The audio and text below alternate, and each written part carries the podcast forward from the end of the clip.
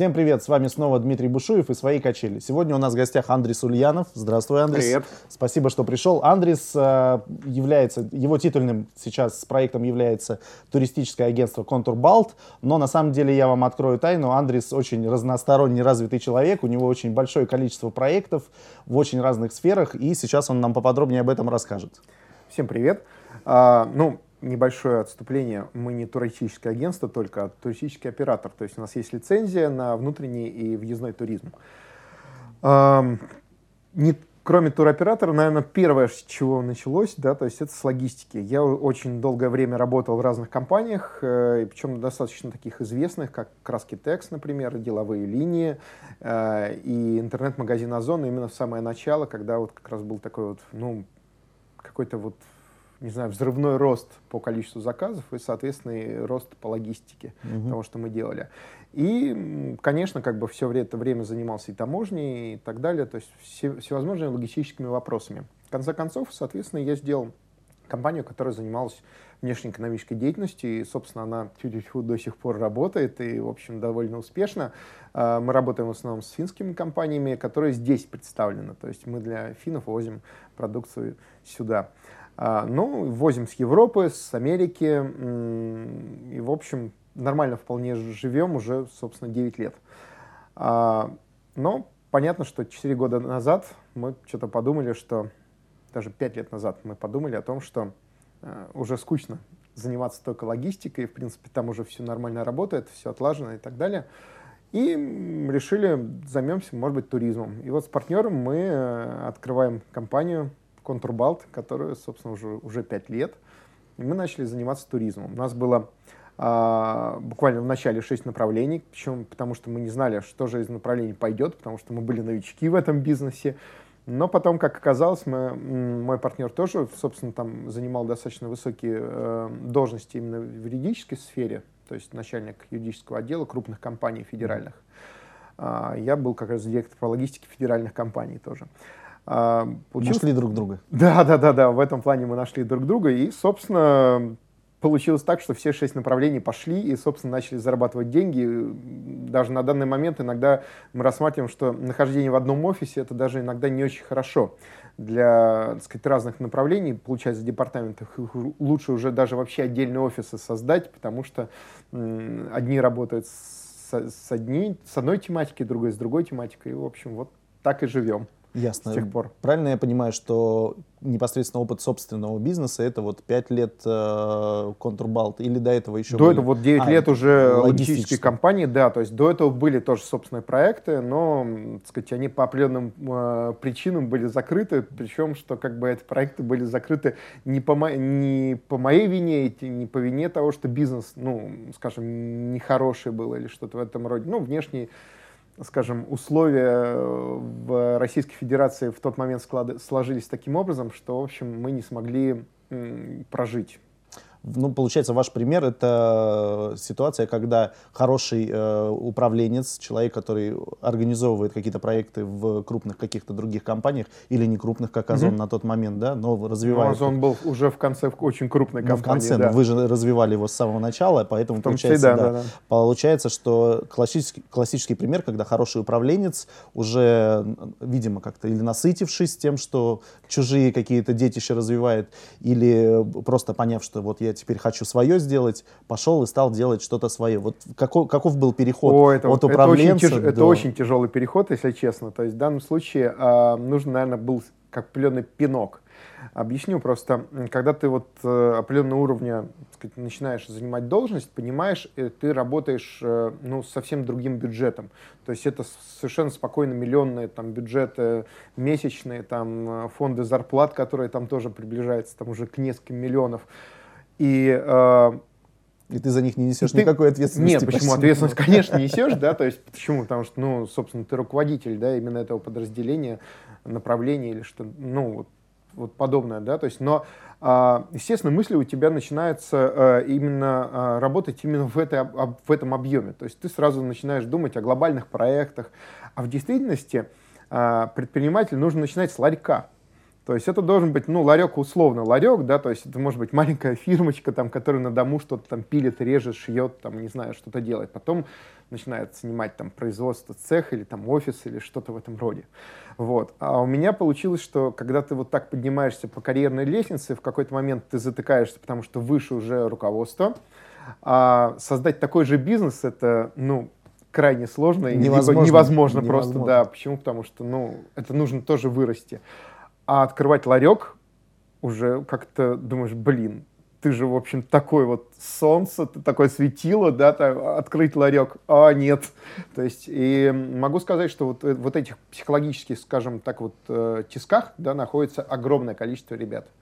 То есть, э, и, наверное, да, то есть какие-то моменты, жизнь, когда просто заставляет, ты говоришь, ну вот да, все, либо это надо сделать, либо нет. И чаще всего это просто клиенты. То есть в какой-то момент они говорят, Андрей, почему ты это не делаешь? Я говорю, ну вот потому что вот я вот этим занимаюсь, я занимаюсь, там вот работаю. Он говорит, нет, вот смотри, я у тебя буду брать, если ты будешь это делать. Вот эту услугу там или этот товар. Давай, делай.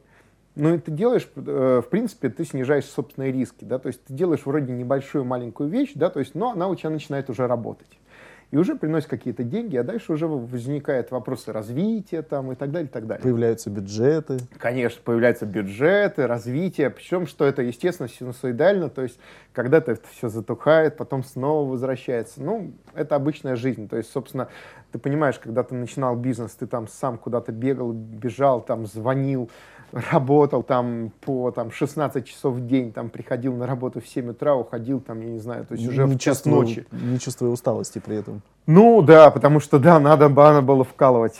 Вот, а потом были моменты, когда ты там мог не работать по несколько дней, да, то есть все работали, а ты мог там включиться на 4-5 часов там в 2-3 дня, и этого было достаточно. Потом опять ситуация превращалась в обратную, опять нужно было работать по 16 часов в день. Ну, в общем, эти качели продолжаются до сих пор. В принципе, государство нам не дает скучать. И, в общем, э, все сейчас знают, как с туризмом тяжело, просто потому что, э, заглянув в собственный карман, люди понимают, что, в общем, поехать отдохнуть... Эм, на если... дачу. На, на дачу. дачу, да, на дачу, да. То есть уже, уже не получается куда-то там за границу хорошо, да, то есть есть там если раньше ездили на месяц, теперь ездят на две недели, кто ездил на две недели или там два раза в год, уже ездит один раз в год и там на недельку. Ну, что поделаешь, да, то есть... Ясно. Переход от управленца к собственнику бизнеса произошел в рамках своей экспертности. Вот как, Абсолютно верно, да. Как произошел переход от логистической истории к туристической? Это же, ну, а, это тоже логистика людей, с одной стороны. Абсолютно верно, да. да. Но, То есть но... единственное, что мне не нравится вот в моей жизни, это когда э, мозги жиром заплывают. То есть когда ты перестаешь что-либо делать, когда все работает автоматом. Хотя э, логистика именно такое направление, когда э, одно, одно из движущих сил логистика — это лень. То есть ты настолько ленив, что тебе хочется автоматизировать и настроить все так, что в принципе ничего не делать. И это, э, это вот такая управляющая сила вообще такая хорошая, которая, соответственно, делает, что ты начинаешь там бизнес-процессы делать, делать реинжиниринг, там что-то усовершенствовать, что-то там автоматизировать и так далее. И в результате у тебя получается, что у тебя освобождается свободное время. Освобождается свободное время, ты начинаешь выдумывать какие-то новые вещи, сам себе работу выдумывать. И получилось, что в логистике в тот момент у нас все очень хорошо работало, все было настроено, все здорово. А, и так как мы основные поставщики именно строительных монтажных организаций, то там, естественно, как всегда, да, то есть это середина года и конец года. То есть э, основные работы это у нас летом и, соответственно, осенью. Все остальное время мы, собственно, там курим бамбук. То есть э, спокойно, то есть денег хватает, потому что, собственно, нормально отработали, то есть можно это все растянуть на весь год, но, с другой стороны, заниматься ничем вот совсем не хочется. Если честно, то мы с партнером э, пытались, вот, думаем, вот возьмем подыхать, реально хватает на 4-5 дней. То есть через пять дней это, в принципе, вообще просто ужас какой-то. То есть хочется просто хоть чем-то заняться, чем-то начать работать. И, общем... Дайте дозу работы. Да, да, да, да, да. И э, так получилось, что, в общем, в какой-то момент э, мы стали общаться с несколькими туристическими компаниями и, ну, вот части отдыха.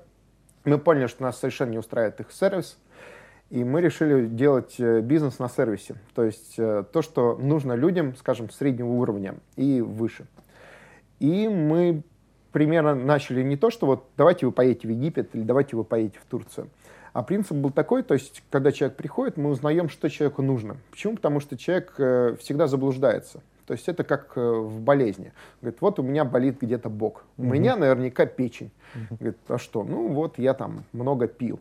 А потом оказывается, что это не печень, там, а что-нибудь другое вот, болит. Но он же не профессионал, да, он не знает. И тут то же самое. То есть он как маленький ребенок. У меня болит, ну, там, плачет, да, сказать, что, что у него болит, он не может. у него фантазия самое. ограничивается картинкой, которую Стандартно, он себе да, то есть ему там мама сказала, надо ехать в Египет, я потом в Египет ездил, или там на работе сказали, блин, вообще классно отдохнуть там в Таиланде, или там поехать, едь на Бали, там, в общем, покатаешься на серфе. А если там человек, ну, там, другой комплекции, да, то есть и он, ну, на серфе, ну, не встанет еще там два года, года гарантированно. Зачем ему туда ехать?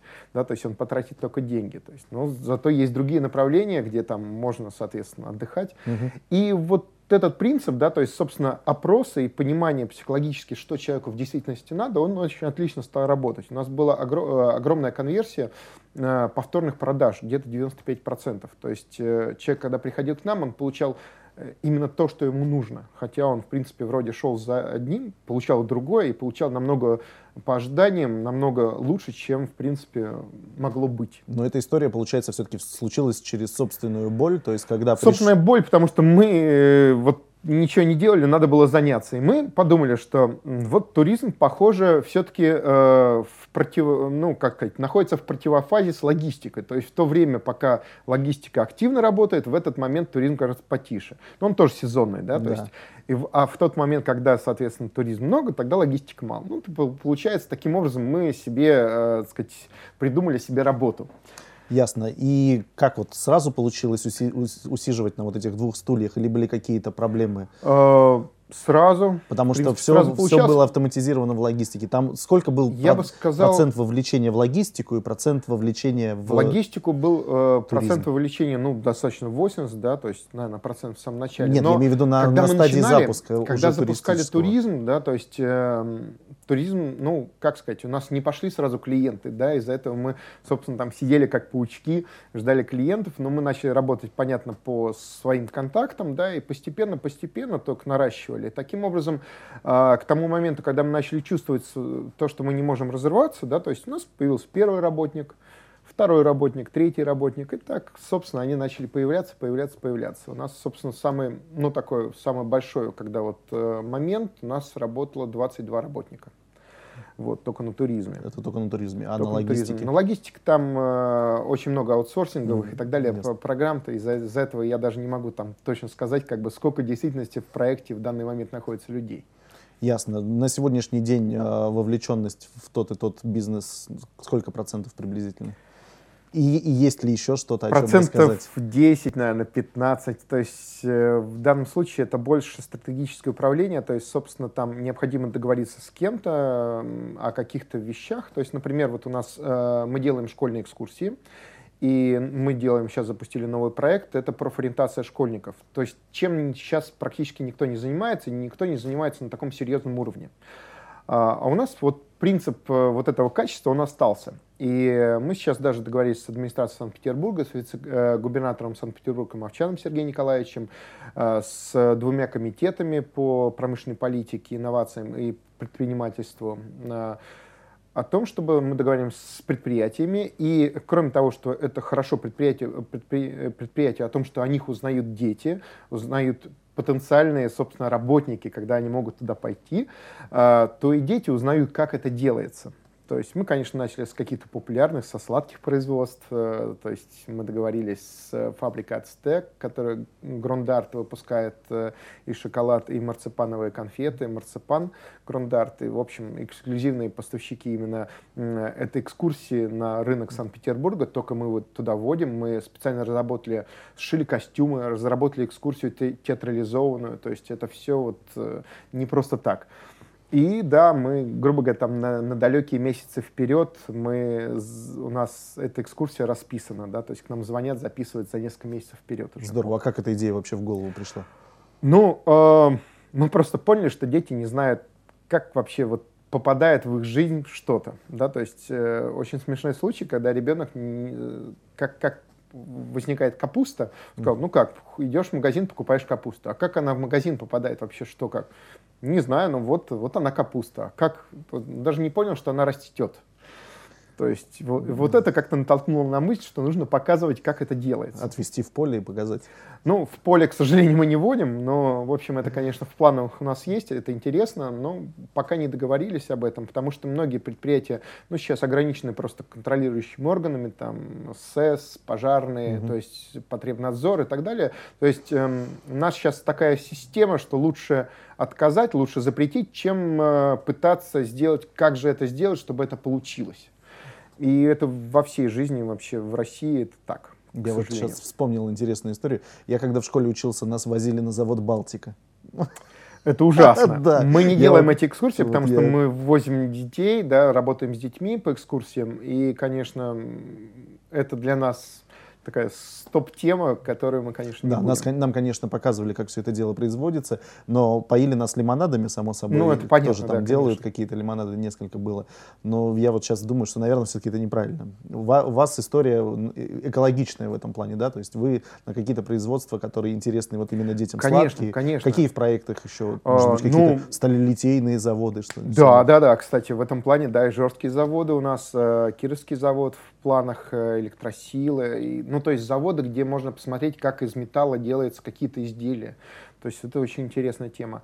А, сейчас вот мы уже будем а, практически делать на небольшое производство. Небольшие производства намного проще идут на это, конечно, а, где делаются катера. Настоящие, хорошие, очень таком, премиум класса катера. Mm-hmm. И, э, собственно, у нас будет экскурсия, как историческая. То есть это будет гавань Васильевского острова. Мы рассказываем про Ковш, про Кроншпицы, про сказать, что там, как зарождался э, флот.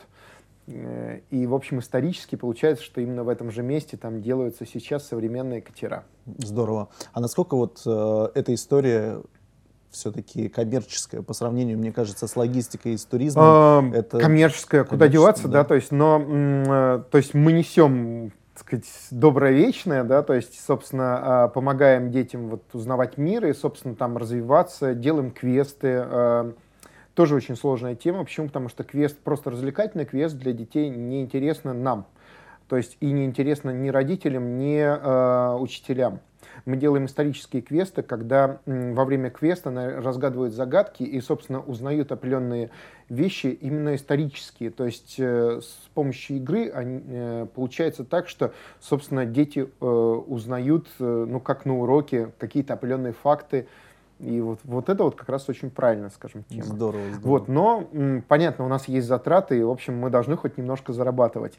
Но для детей это, ну, для, для родителей детей это, конечно, небольшие деньги, то есть, эм, наверное, мы в среднем сегменте находимся, то есть э, есть дороже нас, есть дешевле нас, но дешевле нас, э, сразу обращу внимание, у них нет лицензии. Угу. То есть э, не обеспечивается безопасность, да, в данном случае, скажем, э, все вот подобные вещи, которые с детьми делаются, это экскурсии, там куда-то мы едем и что-то проводим, должно быть под лицензией туроператора. Угу. Ну, многие гиды просто так, скажем, барыжат, делают экскурсию, там договорятся с автобусником, некоторые автобусные парки тоже устраивают, там нанимают гиды и делают подобные mm-hmm. вещи. Но, так сказать, э, сейчас такие времена, что, так сказать, иногда родители идут даже на такое, но они просто не знают, что ну, да. нужна лицензия. И, соответственно, идут где дешевле.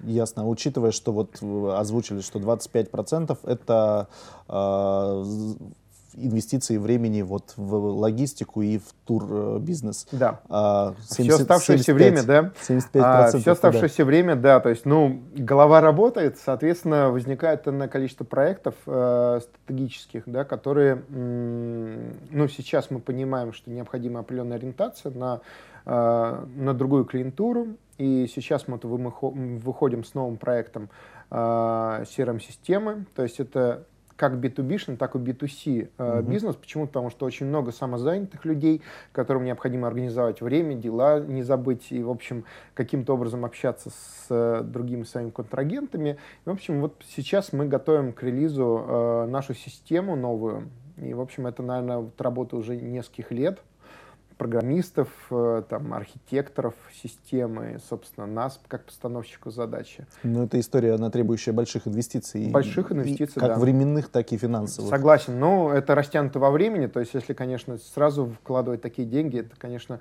подумаешь и думаешь, о господи. И когда Никогда не вложишь их. Когда состоится релиз этой системы? И какие ожидания от нее? Ожидания очень хорошие, ну, собственно, и мы думаем, что эта система будет работать не только в России, собственно, мы будем в том числе ориентироваться и на западные страны, что сейчас, скажем, с э, возможностями финансовыми это будет, конечно, ну, хорошим подспорьем. Это интересно, чтобы, да, работать да, да. за евро. Это точно, да, очень интересно. А, ну, система, э, что интересного, то, что э, релиз будет э, где-то, я думаю, что летом, то есть мы в конце весны уже альфа-версию, грубо говоря, делаем, да, то есть дальше идет тестирование, у нас уже э, стоят компании в очереди, кто их будет тестировать. Это все друзья, знакомые наверняка. Да, да, да, конечно, но, собственно, им это нужно, система, и, соответственно, зато, с другой стороны, мы будем получать уже, так сказать, явную обратную связь и, собственно, сделать бы потом уже бета-версию, да, то есть э, оттестировать там угу. не только баги возможные, да, то есть, но и апгрейды. Э, да, какие-то апгрейды, которые вот действительно необходимы для выпуска уже, собственно, такой рабочей боевой версии. Вот это появление вот этого направления, оно связано в первую очередь с тем, что сейчас не лучшие времена в логистике и в туризме, и ищете новые какие-то пути заработка денег, или это вот тоже некое решение более своей, своей самоорганизации? В том числе своей, и могу сказать, что это все выросло из-за того, что я специалист по логистике в очень широком плане, то есть не только товарные, но и информационные потоки. И практически во всех компаниях, э, где я занимался логистикой, я занимался автоматизацией производства, бизнес-процессами, вот всеми этими связками и э, в том числе внедрением ERP-систем, CRM-систем. Э, и из-за этого это ВМС, ну, складские программы. Mm-hmm. То есть из-за этого это мне очень близко. И, собственно, этим я занимался уже много, много, много лет, собственно, на вот должностях.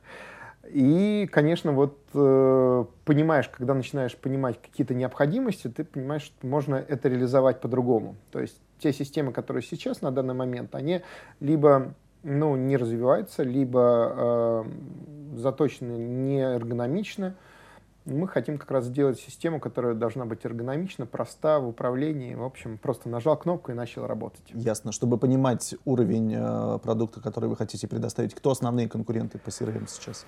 Эм, Кого ну, рассматриваете как конкурента? Сложно. Я сейчас э, не хотел бы, да, то есть обычно, когда э, с молодыми предпринимателями э, говоришь об этом, когда человек открывает маленькую, так сказать, кофе to go, спрашиваю, кто твоя основная? Он говорит, ну, конечно, Макофе, вот, и так далее. Ну, как я могу называть э, сейчас компании, которые, соответственно, на данный момент имеют там многие тысячи, сотни тысяч клиентов, да, то есть, когда у меня на данный момент нет этих клиентов.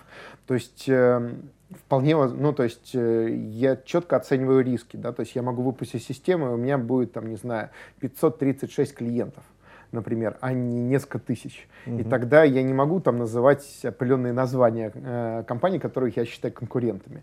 Из-за этого на данный момент я, я очень маленький, и э, пока даже конкуренты, я не являюсь конкурентом кому-то.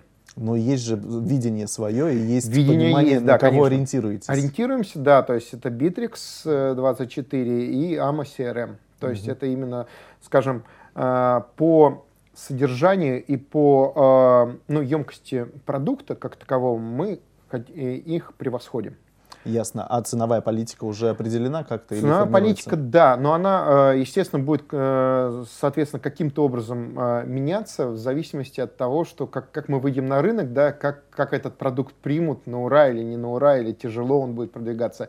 Но сейчас, собственно, рабочая версия, это, ну, на данный момент это 500 рублей в месяц рабочее С место. Юзера. Угу. Да, и если это одна компания, то дополнительный юзер там будет стоить там 100-200 рублей угу. плюс. Ну, то есть а, дополнительные небольшие деньги. Альфа-тестирование бесплатно? Да, бесплатно. Я в очередь. Все, договорились. Это нам интересно, действительно. Да, у нас как раз присутствует и логистика, и производство, и а Могу сейчас еще объяснить еще интересную вещь, э, чем хорошо. Дело в том, что э, это делаем совместно вот с э, моим партнером.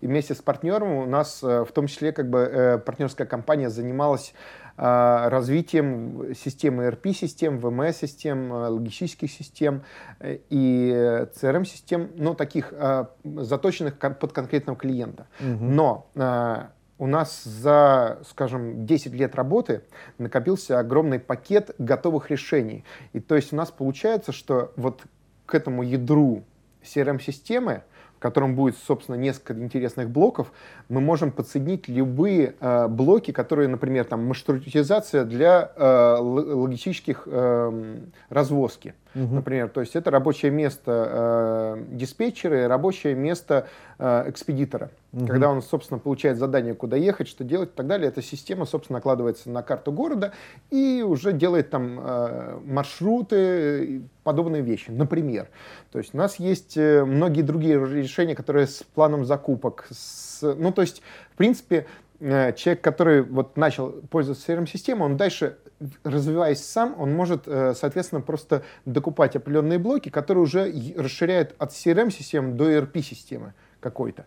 То есть буквально поблочно. То есть не то, что вы покупаете сразу большой продукт, как mm-hmm. там типа, э, типа Аксапта какая-нибудь или mm-hmm. там SAP. Вот. Нет, вы покупаете именно блок, который вам необходим, и им пользуетесь. Вот Здорово. Подобная вещь. Я боюсь представить, какие инвестиции в этот проект. Ну да, это не один миллион да. рублей. Рублей? Пока рублей, да. Ясно, хорошо. На самом деле чувствуется, что вы человек, который постоянно стремится к развитию, постоянно ищет какие-то новые варианты, поэтому я думаю, с вами будет интересно встречаться много раз. Не, не я раз. всегда готов встречаться. Да, но, к сожалению, формат нашей передачи а, ограничен получасовым получасовым интервалом, и поэтому хочется как от опытного, очень опытного mm-hmm. предпринимателя, как очень опытного управленца, получить какой-то ценный совет вот ребятам, которые находятся там, э, что, на что стоит обращать внимание, какие сильные стороны развивать, вот, ну, за что цепляться, чтобы стать хорошим предпринимателем, который постигает шаг за шагом и вот в разных отраслях цепляется. Я понимаю. И... А, тут много банальностей, конечно, в голову лезет, да, то есть, но с другой стороны, наверное, скажу. А, пара, пара вещей, которые действительно важны. Во-первых, никогда не опускайте руки, потому что, э, ну, у меня было столько десятков неудач, и, собственно, я падал, да, собственно, выходил в минус там или что-то в этом роде, то есть, но я все равно собирался и все равно бился и добивался определенного успеха. Я не скажу, что сейчас это гиперкорпорации и так далее, да, но мы планово движемся вперед, мы развиваемся, и это уже хорошо. Таким образом, то есть нельзя терять ни надежду, не опускать руки. А второе, вы э, постарайтесь думать не о себе, а о клиенте. То есть, когда вы четко понимаете, кто ваш клиент и что клиенту нужно, тогда вы четко подбираете тот продукт и либо как его продавать. То есть, когда вы смотрите сами, то вы э, не объективны. То есть, вы думаете, что вот мне это нужно, мне это нравится, значит, это нравится всем миллионам. Вы вкладываете деньги, э, выходите с этим продуктом, а оказывается, что он нахрен никому не нужен. То есть, э, ну, это, кстати, болезнь очень, вот я совсем недавно был в ассоциации э, крупных промышленных, промышленников Санкт-Петербурга, послушал. Знаете, огромное количество, например, в радиоэлектронике таких вещей, которые они выпустили. Они говорят, ну, конечно, это же будет вообще востребовано. И я начинаю выпускать какую-то космическую вещь, потрясающую. Она, да, она вот интересна, но она никому не нужна. И, и они начинают жаловаться, говорить, вы знаете, вот мы выпустили эту вещь, но у нас нет заказов на нее. Пожалуйста, типа правительство Санкт-Петербурга, повлияйте, чтобы у нас были заказы на эту вещь. Думаю, господи, они, ребята до сих пор вот в этом живут. То есть плановая экономика, давайте закупайте то, что мы выпустили. Нет, то есть рынок требует, рынок, значит, должен э, получить это. Значит, под, под этот рынок подстраивайтесь. То есть вот это очень важная вещь, вопрос целевой аудитории и изучение целевой аудитории. Ясно. Спасибо большое за рассказ. Очень интересный. Обязательно пригласим вас в другие рубрики на нашем канале. Хорошо, с удовольствием приму Есть участие. такая возможность, да. У нас был Андрей Ульянов, уникальный человек с точки зрения опыта для меня и полезный контакт сегодняшнего дня. Ну да, Спасибо большое, что пришли. Спасибо. Спасибо вам. Вам, ребята, спасибо, что смотрите нас. Ставьте лайки, делайте репосты и рассказывайте друзьям. Всем пока. Всем пока.